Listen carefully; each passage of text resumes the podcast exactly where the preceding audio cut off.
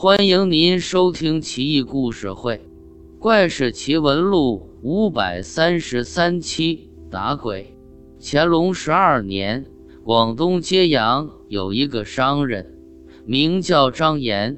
此人一向精明强干，平日以贩卖货物为生，走南闯北，博些蝇头小利，年约三旬上孑然一身。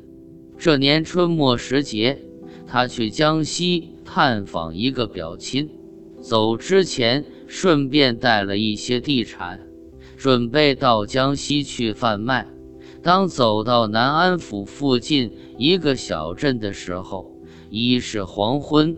忽远远看见前方官道上几个路人站在路边，指指点点，不知在说些什么。张岩也不明所以。正在绕过几人，突听其中一个路人对他说：“客官要到哪里去？”张延心道：“这地方人生地疏，陌生人突然发问，只怕不怀好意，假装没有听见，低头即行。”没想到这人上前一步，便将张延衣襟抓住，口中连道。客官，请留步！张岩大惊失色，以为遇见了拦路打劫的强盗，口中正在呼救，却见那几人一起围过来，对张岩道：“客官不要惊怕，我等几个都是过往旅客，前方路途凶险，单身客人恐怕很难过去，我们拦住你正是为此。”张岩一听，大为奇怪，不知这几人葫芦里卖的什么药，但既知不是强盗，方才悬着的一颗心也落了下来。再听说前方路途危险，也不知真假，姑且停住听听几人怎么说。最先一人说道：“我等均是行旅，因经商常过此地。”此去前方不足一里，路旁有一古墓，年代久远，不知所葬何人。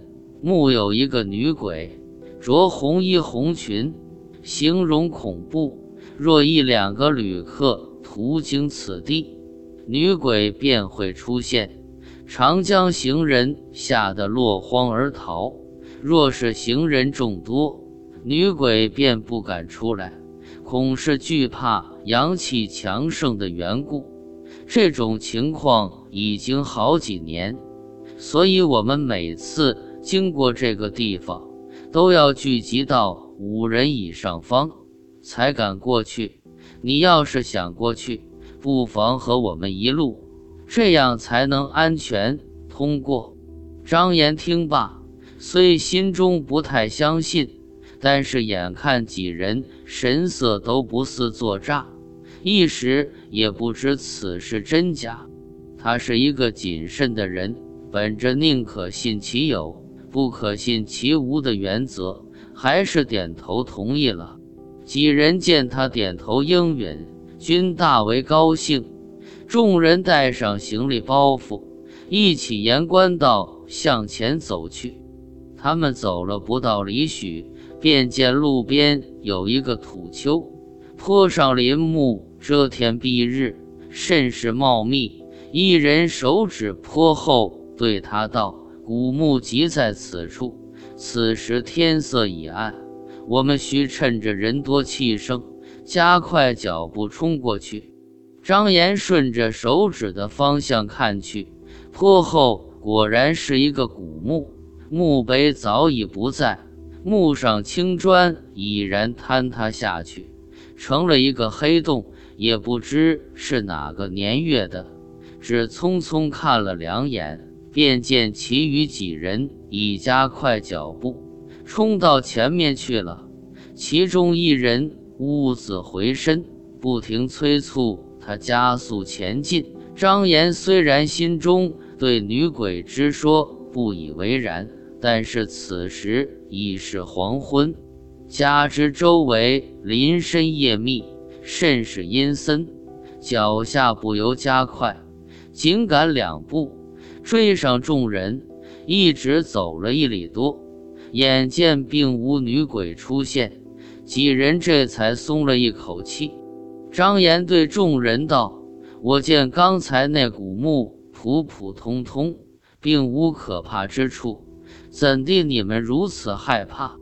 一人说道：“你是没见过女鬼，已经害了不少经过的客商，不信你问问本地人便知。”张岩一听，只微微摇头。心想，或许这些人是道听途说，牵强附会也未可知。但想他们也是一片好意，便不再多说。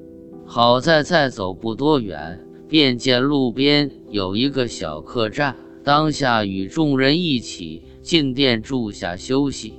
第二天一早，他告别几人，独自上路。几天之后，到了南昌附近。先到集市卖掉所携货物，获利数千文，然后再去亲戚家小住了几天，便又辞别主人，踏上归程。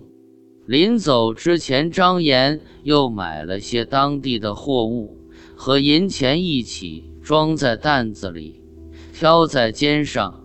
回来的时候，他又经过此地。因为这次出门异常顺利，而且获利甚多，他很高兴，一路归心似箭，把女鬼的事情忘了个一干二净。一直远远看到那个小土丘，才想起这回事。转头向四周一看，此时太阳刚刚落山，天边尚有一丝余光，前后空寂。人影全无，当时心中有点忐忑起来。可先前他对此事本就不甚相信，这时又不愿走回头路，只好鼓起勇气向前急速走去。眼看快到古墓跟前，他连头也不敢抬起，行走如飞一般，只盼平安过去就好。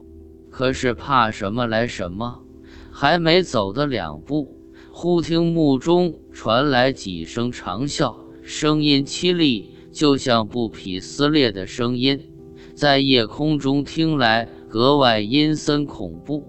张岩背上当时就出了一身冷汗，待得抬头一看，从墓中跳出一个披头散发的鬼物，一身红衣红裙。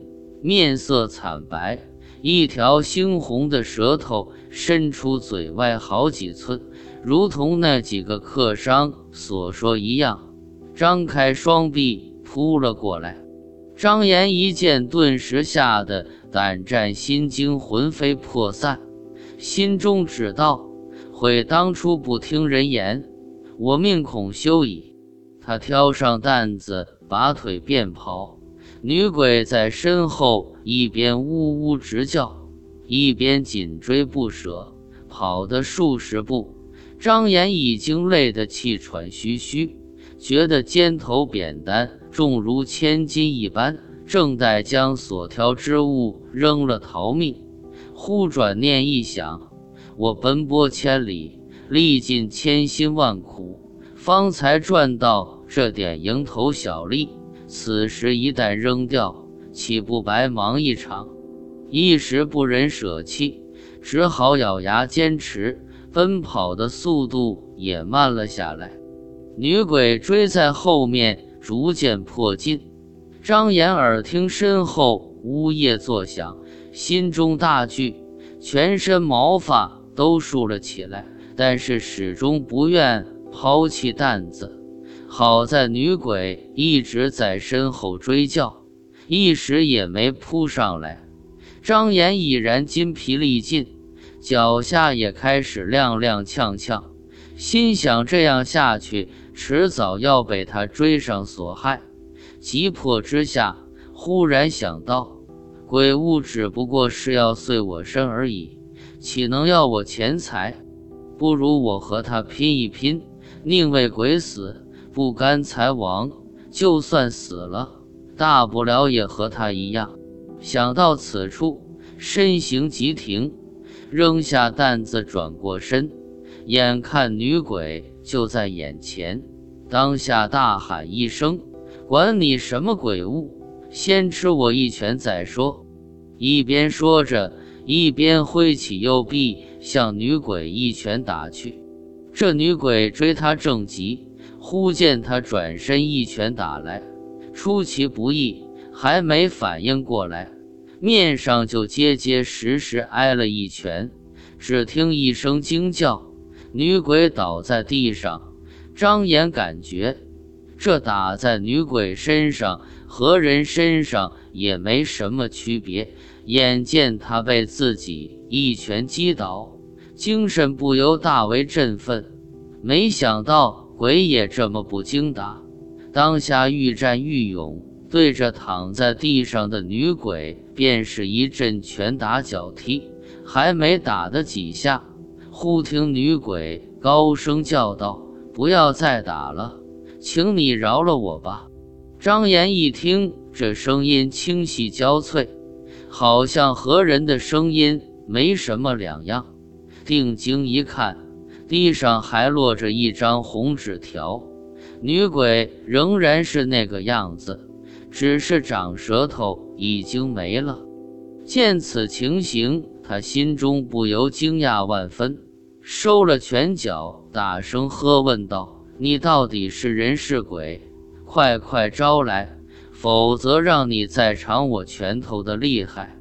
女鬼喘息半天，方坐起身子，哭泣道：“妾小名甜甜，此身是人，不是鬼物。所居离这不远，就住在土坡附近。只因父亲早逝，又无兄弟，为养家中五十岁老母，不得已才在此做这个勾当。”吓唬单身旅客，趁他们逃跑的时候捡拾所遗弃的钱物。至今已经三年多，我曾经在神前祈祷过，有能识破我的，我即嫁给他。今天被您识破，这也是天命啊！张岩闻听此言，心中又惊又喜，但是还不敢相信。女子起身。整理好衣服，让他和自己一起回去。一路曲折蜿蜒，不足二里，便到了一间茅屋前。刚一进去，就看见一个老态龙钟的妇人，腿脚残疾，走路一瘸一拐。女子上前告诉了事情经过。老妇人听后并不惊讶，微微一笑，道：“这三年。”你所获钱物本已不少，我早就说过，让你不要再去装鬼，你就是不听。今天终于被人所破，不过这年轻人的胆子也真不小啊！转头又对张岩道：“老夫孤孀已久，膝下无儿，唯靠此女才能活命。我们没有别的生计。”三年前，那古墓坍塌了一个洞，他躲在里面装神弄鬼吓唬路人，至今被你识破，这难道不是缘分吗？你要是愿意，今晚便和他成亲吧。张岩本是光棍一个，一听还有如此好事，不由心中大喜，当下忙不迭的点头。母女二人也很高兴，随即做了一桌丰盛的酒席。当晚，他们拜过老母，结为琴瑟之好。好在这几年女子所获银钱不少，两人成亲后家至小康，夫妻俩也是举案齐眉，相敬如宾，日子过得恩爱异常。